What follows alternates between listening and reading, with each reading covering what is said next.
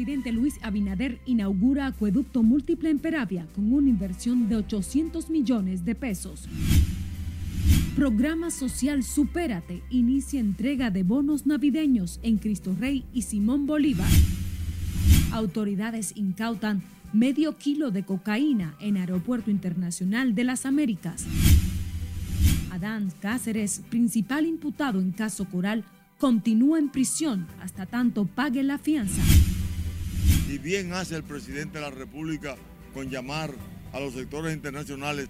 Y constitucionalistas respaldan al presidente Luis Abinader tras pedir a la comunidad internacional colaborar con Haití.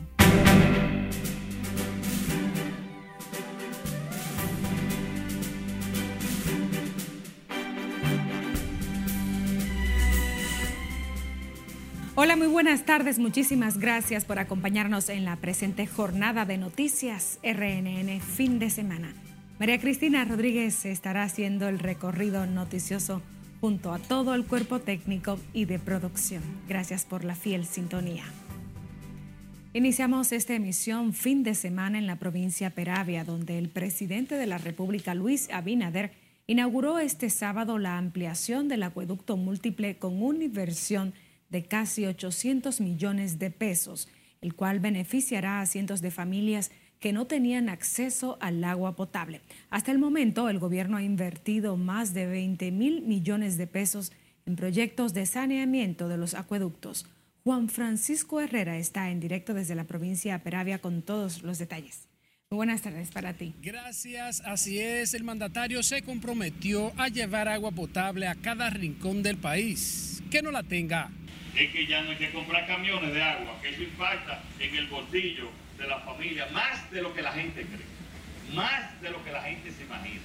Donde no hay agua, uno de los principales gastos de la familia es comprar los camiones de agua. El mandatario Luis Abinader, junto al director del Instituto Nacional de Aguas Potables y Alcantarillados, Wellington Arnott, y otras autoridades dejó en funcionamiento la ampliación del acueducto de Peravia el jefe de Estado manifestó que el agua potable es fundamental para las más de 68 mil familias que viven en esas comunidades humildes de esta provincia. También la ampliación incluyó la instalación de cerca de 160 kilómetros de tubería. Oigan bien, 160 kilómetros de tubería. Para llevarlo en contexto, esto es prácticamente como que de una línea recta desde la capital a Santiago de tuberías solamente en esta. Yo no, la verdad que son cosas que uno no consigue. Y la colocación de más de 13.000 acometidos. Estamos asegurando así una cobertura completa de agua potable. El director ejecutivo de INAPA, Wellington Arnott, informó que el próximo año se invertirán más de 25 mil millones de pesos destinados para los acueductos y saneamiento. Tenemos un total de 223 obras en este momento en ejecución que alcanzan casi los 17 mil millones de pesos contratados. Me refiero a la ampliación del acueducto de Miches, zona turística, municipio de Miches, provincia del Ceibo construcción del acueducto de Cabo Rojo Pedernales, provincia de Pedernales. Pero el mandatario aprovechó el escenario para destacar con la transparencia que se invierte en los recursos del Estado. Yo quiero confesar aquí que las últimas horas del día yo la dedico a las auditorías y a revisar cómo se están implementando los recursos del gobierno para que se implementen correctamente en contra de una cultura centenaria que había en la República Dominicana. Hemos visto mucha corrupción, hemos visto muchas inversiones improductivas que iban a beneficiar siempre a los mismos y dejaban de lado las prioridades reales de los más vulnerables. Estas obras son valoradas como positivas por dirigentes comunitarios de Peravia. Que hoy podemos decir, hay cambio porque tenemos agua. Y que a través del agua, si no se soterraban las tuberías, no hubiésemos tenido algo de igual importancia como esas calles que también cogimos lucha. Cogimos lucha. De igual manera se asfaltaron 103 mil metros cuadrados de calles que fueron afectados por los trabajos realizados durante la ampliación. El presidente Luis Abinader dijo que se acuesta tarde de la noche verificando de que todos los gastos del gobierno se realicen de manera transparente. Vuelvo contigo al estudio. Muchísimas gracias, Juan Francisco Herrera, en directo desde la provincia Peravia. Y el programa social Supérate inició hoy la entrega del bono navideño a 800 familias de los sectores Cristo Rey y Simón Bolívar. El bono, cuyo valor es de 1.500 pesos, es un apoyo económico que da el gobierno a familias de escasos recursos para que puedan comprar alimentos para la cena navideña. Los operativos de entrega se realizaron de manera simultánea en la clínica del doctor Cruz Jiminián y en el Centro de Salud Padre Marcilla y son el inicio de una serie de jornadas que llevará el bono a al menos dos millones de familias de escasos recursos en todo el país, tal y como había anunciado el presidente de la República, Luis Abinader. En otra buena noticia, el gobierno ha dispuesto nuevamente dejar congelados los precios de los combustibles con excepción del Aftur que bajó 35 pesos. Lenzi Alcántara conversó con choferes y amas de casas y aquí tiene la historia. Es una buena medida para tener la, economía estable. Mantener congelados los precios de los combustibles favorece a los choferes y amas de casa quienes diariamente consumen este carburante. Así lo aseguraron estos ciudadanos luego de que el gobierno dispusiera nuevamente mantener invariables los precios de estos derivados del petróleo. Bueno, porque si lo compramos a 147 que está, con 50, si nos lo aumentan, pues estaremos más perjudicados. ellos deberían dejarlo estable porque tanto nos afecta como a nosotros el consumidor, como al pasajero, porque si nos suben el, el combustible a nosotros, nosotros vamos a tener que subir el pasaje. Para la semana del 10 al 16 de diciembre, el gobierno dispuso una rebaja de 5 pesos al galón del Aptur y 12 pesos en la anterior. La gasolina premium se venderá a 293 pesos con 60 centavos por galón, manteniendo su precio. La gasolina regular se venderá a 274 pesos con 50 centavos por galón, igual manteniendo su precio. El gasoil regular se venderá a 221 pesos con 60 centavos por galón, manteniendo su precio, mientras que el óptimo se venderá a 241 pesos con 10 centavos por galón, igual manteniendo su precio. El GLP, el gas licuado de petróleo, se venderá a 147 pesos con 60 centavos por galón, manteniendo su precio, mientras que el gas natural se venderá a 28.97 pesos por metro cúbico.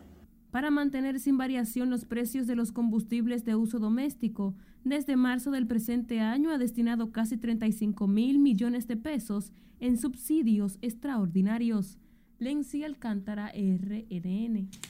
Cambiamos de información. La Dirección Nacional de Control de Drogas informó este sábado que incautó más de medio kilo de cocaína en un operativo de inspección desarrollado en el Aeropuerto Internacional de las Américas José Francisco Peña Gómez. Según un comunicado emitido por la entidad, la droga fue encontrada luego de que los agentes antinarcóticos y unidades caninas detectaran sustancias extrañas en una caja que tenía en su interior una herramienta agrícola.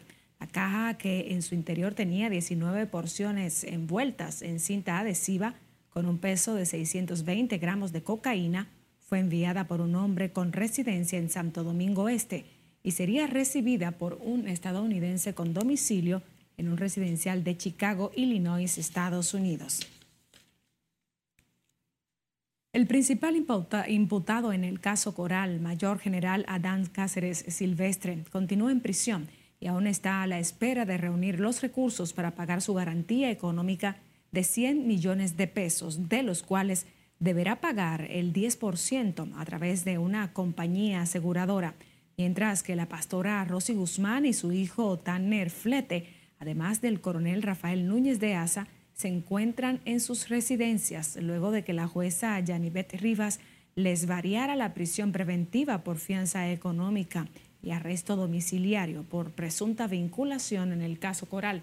La información fue dada a conocer por el abogado de Núñez de Asa, Félix Portes, quien gestionó las diligencias para que los imputados pudieran salir de la cárcel.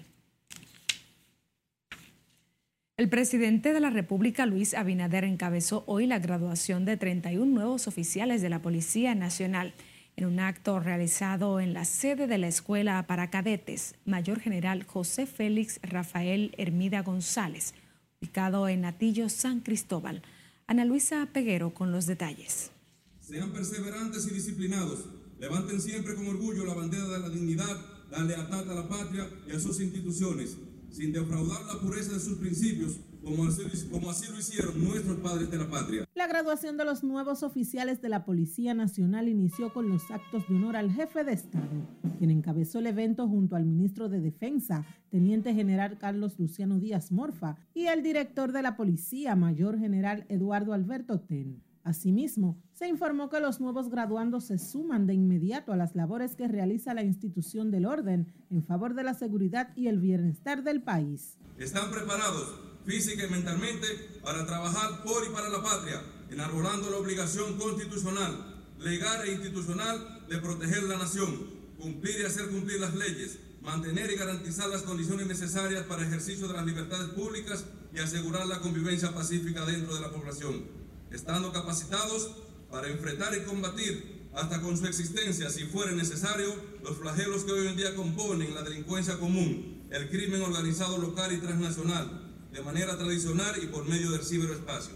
El general Rigoberto expresó además que el proceso de reforma policial vino a fortalecer la institución del orden en sus distintas estructuras. Hoy es un día de regocijo para esta alma porque entrega a la sociedad 31 nuevos oficiales capacitados y entrenados para hacer frente a las amenazas multidimensionales que se gestan desde estructuras criminales que pretenden llevar intranquilidad y desasosiego a los dominicanos. Esta promoción está compuesta por 31 cadetes, 4 femeninas y 27 masculinos, entre ellos uno cursando estudio en la Escuela de Carabineros de Chile, General Carlos Ibáñez del Campo. El presidente Luis Abinader estuvo acompañado además por el ministro de Interior y Policía, Jesús Vázquez Martínez, y el comisionado ejecutivo para la reforma policial, José Vila del Castillo. Ana Luisa Peguero, RNN. Claro, está, está bien. El mercado puede, puede seguir así. A un primer corte. Al volver, mercado binacional en zona fronteriza de Dajabón se desarrolla con normalidad. Y autoridades glorifican agua en sector La Sursa para evitar propagación del cólera. Esta es la emisión fin de semana de Noticias RNN. No le cambie.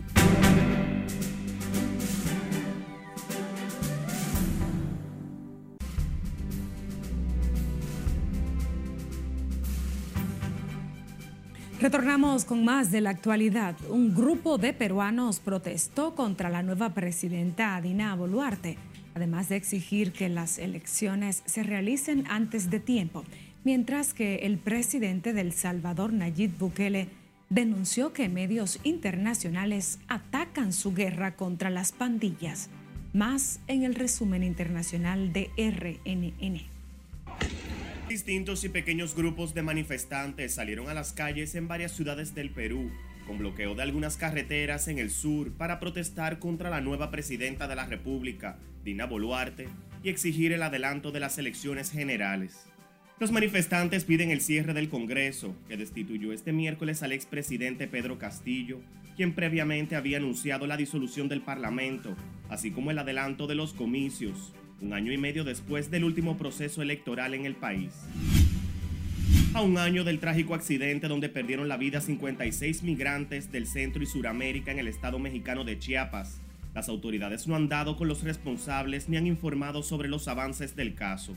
Según informes de organizaciones, el 2022 ha sido el año más trágico, pues al menos 853 extranjeros murieron en los últimos 12 meses en su intento por cruzar sin documentos la frontera de México con Estados Unidos. Seguimos con el presidente de El Salvador, Nayib Bukele, quien denunció que los grandes medios internacionales atacan la denominada guerra contra las pandillas que se lleva a cabo en ese país. A través de un mensaje publicado en su cuenta de Twitter, el jefe de Estado expresó que sin embargo hay dos cosas que no se pueden negar, que está funcionando y que los salvadoreños están felices con su implementación. El gobierno de Venezuela inauguró una exposición internacional de transporte en Caracas, con la que busca atraer inversiones para este sector. La industria venezolana, que en 2007 llegó a ensamblar 172.418 vehículos, produjo 62 unidades de enero a octubre de este año, lo que la aleja aún más de los grandes fabricantes de la región.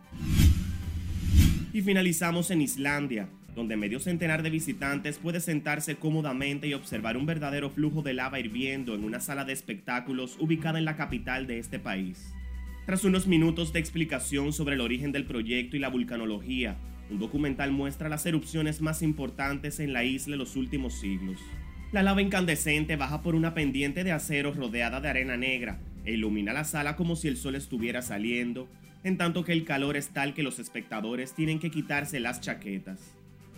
En las internacionales, Manuel de los Santos, RNN. Retomamos la actualidad nacional. Las ventas en el intercambio comercial entre haitianos y dominicanos se desarrollan de manera normal en la zona fronteriza de Dajabón. Nuestro compañero Domingo Popoter nos amplía. La economía de la zona fronteriza va en aumento debido a la normalidad en que se desarrolla el mercado binacional en este lado de la frontera. Este viernes, bajo estrictas medidas de seguridad, cientos de comerciantes haitianos cruzaron la frontera hacia Dajabón sin ningún tipo de novedad. Claro, está, bien. Entonces, pues, el mercado puede, puede seguir así, porque no, hay bullo, está todo está, tranquilo. Hoy, hoy no está yendo regular todito, gracias papá Dios. Se recuerda que la realización de estos intercambios se había visto afectadas debido a las manifestaciones de grupos de haitianos en contra de las deportaciones realizadas en el país, de aquellos extranjeros que viven en la República Dominicana sin ningún tipo de documentación. El ánimo de los haitianos que están sin problema comprando y por lo menos esperamos que todo marche bien. Esperamos que siga así en Navidad.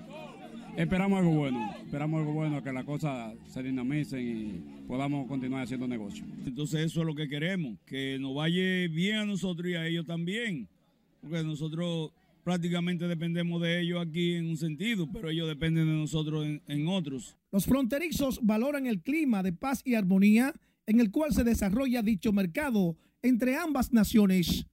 En Dajabón, frontera norte, Domingo Popoter, RNN. Militares constitucionalistas apoyan el llamado del presidente Luis Abinader ante la comunidad internacional para que vayan en auxilio de Haití, petición que también fue respaldada por los miembros del Sistema de Integración Centroamericana SICA en el día de ayer. El vocero de la Fundación de Militares Constitucionalistas, Andrés Fortunato, criticó que los organismos internacionales promuevan rencillas entre ambos países con acusaciones falsas contra República Dominicana. Hasta el día de hoy pagan la consecuencia porque con la pobreza con que quedaron su independencia, Francia lo condenó a 150 millones de francos aquella vez.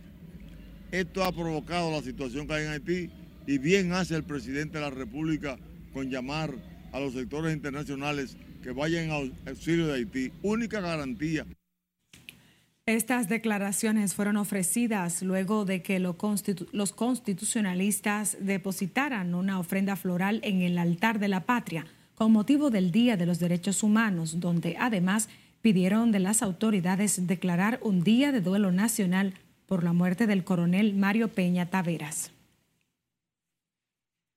Los comerciantes de las avenidas Duarte y San Martín de esta capital aseguraron que desde este viernes se lograron mayores ventas gracias al flujo de clientes, luego del pago del doble sueldo en las instalaciones públicas o instituciones públicas.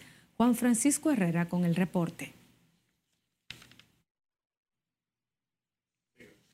Cambiando de información, el Ministerio de Salud Pública reportó este sábado 514 nuevos casos de COVID-19 en las últimas 24 horas en el país, por lo que el número de casos activos se eleva a a 2.295. De acuerdo a un boletín del organismo, la positividad diaria se sitúa en 25.8% y la de las últimas cuatro semanas en 9.24%.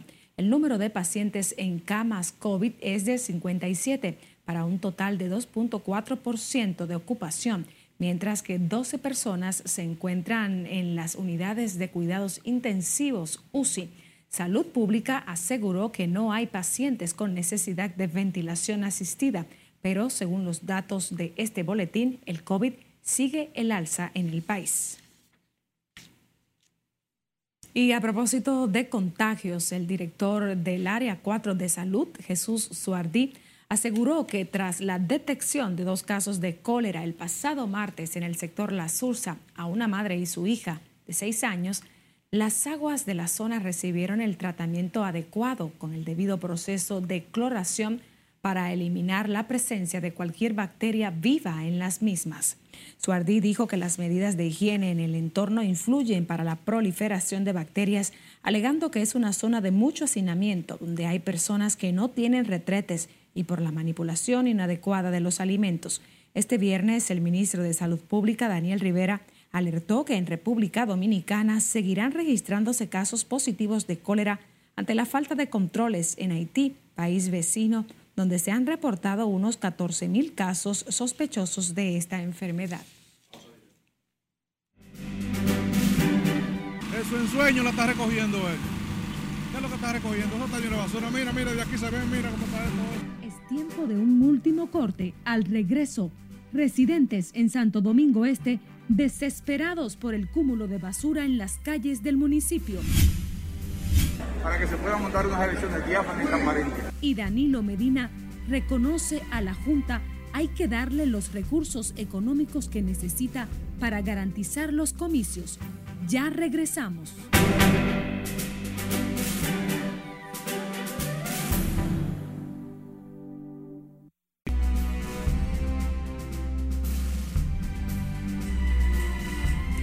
Retornamos con más noticias RNN. Residentes en la zona oriental continúan demandando del Ayuntamiento de Santo Domingo Este la recogida de basura y se quejan por las pocas veces con que pasan los camiones recolectores.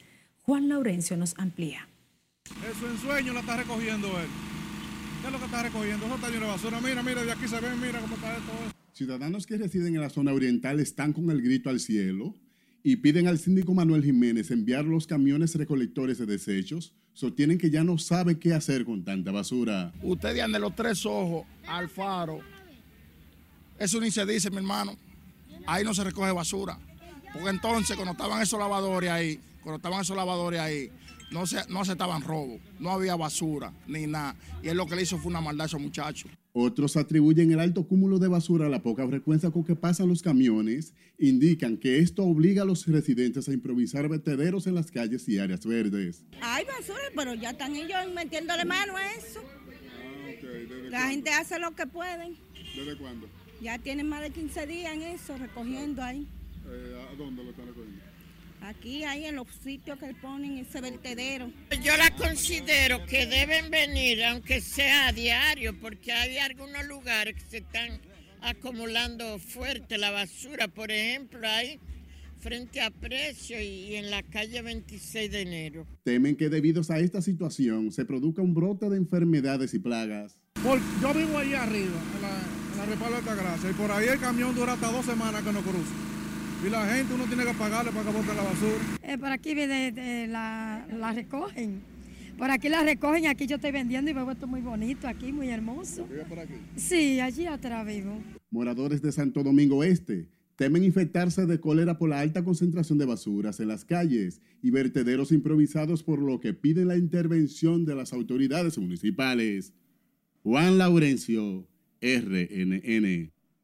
Cambiamos de tema. El expresidente Danilo Medina afirmó este sábado que la Junta Central Electoral debe recibir todo el respaldo financiero que requiera para el montaje de unos comicios libérrimos y pulcros. El también expresidente o el presidente del Partido de la Liberación Dominicana se expresó en ese sentido a propósito de la preocupación de la Junta por los pocos recursos económicos con que cuenta para el órgano electoral que apoyar a la Junta. Hay que apoyarla con los recursos que necesite para que se puedan montar unas elecciones diáfanas y transparentes. En los últimos días, la Junta Central Electoral ha expresado la inquietud porque el presupuesto que se le estipula para el año próximo, según su titular Román Jaques, resultaría insuficiente para seguir preparando los torneos electorales del 2024. La Oficina Nacional de Meteorología aseguró que la incidencia de un sistema frontal predominará en la zona de pronóstico sobre algunas localidades del país para el día de mañana, por lo que se pronostican algunas lluvias dispersas entre débiles a moderadas con tronadas aisladas para este domingo provocando lluvias dispersas, especialmente hacia algunas localidades como Montecristi, Puerto Plata, Espaillat, María Trinidad Sánchez, Sámana y Atomayor. Esto es consecuencia de este fenómeno y se espera que durante el transcurso de la noche y también madrugada continúen. Sin embargo, en el Distrito Nacional y la provincia Santo Domingo habrá cielo soleado con ligeros incrementos nubosos y algunos chubascos. La Universidad Católica de Santo Domingo reconoció a varias personalidades por sus aportes a esa casa académica en el marco de la celebración del aniversario de su fundación, donde además se graduaron unos 700 jóvenes en diferentes carreras. Entre los reconocidos están Monseñor Nicolás de Jesús Cardenal López Rodríguez, Monseñor Jesús Castro Marte, Monseñor Ramón Benito Ángeles Fernández y Monseñor Francisco Osoria Acosta. La meta es crear una cultura de la innovación, la cual se nutre de cinco valores fundamentales, generosidad, humildad, confianza, entusiasmo y compromiso. Y a la única forma de es la única forma de sembrar valores en una organización es empezando tú mismo a practicarlos para que el ejemplo genere entonces reciprocidad y posteriormente viralidad. El acto se realizó en la Casa San Pablo y el discurso central se lo pronunció el reverendo José Pastor Ramírez, inspector general de los Salesianos de las Antillas, que instó a los graduandos a esforzarse por la excelencia en las diversas áreas del saber. Muchísimas felicidades para los nuevos profesionales que se insertan en una jornada productiva para la sociedad dominicana.